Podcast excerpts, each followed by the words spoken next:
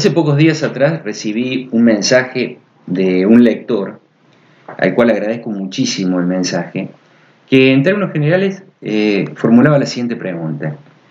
¿Cuál es el mensaje final del libro? O dicho de otra manera, si yo creía que el libro tenía un mensaje final. Para el lector, evidentemente, eh, el libro debe de tener un mensaje final y creo que la pregunta de este lector obedece a eh, tratar de ver si lo que yo le decía o lo que yo le contestaba de alguna manera eh, hacía match con lo que él pensaba. Yo creo que el libro sí tiene un mensaje final que lo voy a exponer de la siguiente manera. El mensaje final tiene tres niveles. Eh, un primer nivel es que, pensando que el libro está eh, pergeñado para participar en el diálogo público de Argentina, el primer nivel es que le dice a los públicos ciudadanos la siguiente afirmación. Lo que nos pasa nos puede seguir pasando. Ese, ese mensaje final eh, encierra algo eh, que yo no estoy seguro de poder demostrar, pero sí funciona como una especie de intuición que recorre todo el libro. Y es que, si bien es cierto que las personas pueden aprender de los errores, y aún suponiendo que las sociedades pueden aprender de sus errores o de la experiencia, eh, esto no necesariamente siempre sucede y no necesariamente siempre es posible. Así que el primer mensaje es lo que nos pasa, lo que actualmente nos pasa, nos puede seguir pasando.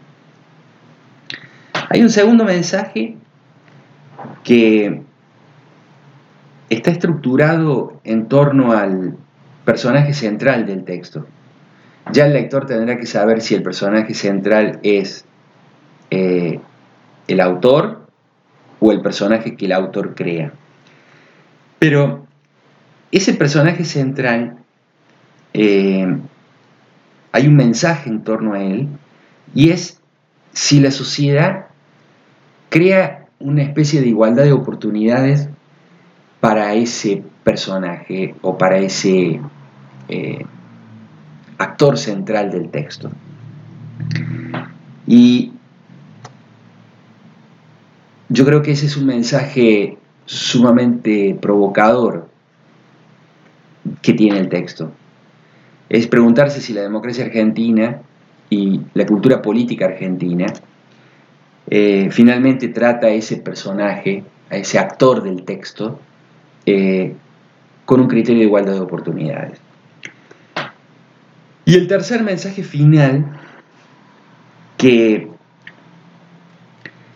eh, me lo hizo ver mucho otro lector en un correo que me escribió, y es que el libro tiene al final un último acto de estupidez, eh, que fundamentalmente está en la agenda, en la adenda final del texto. Ahí hay un último grado de estupidez que el autor genera y que le permite cerrar de alguna manera el texto con la eh, transmisión de la imagen de que finalmente cuando pensamos que no hay más lugar para la estupidez, hay siempre un lugar extra para la estupidez, porque la estupidez siempre puede generar un grado mayor de ella.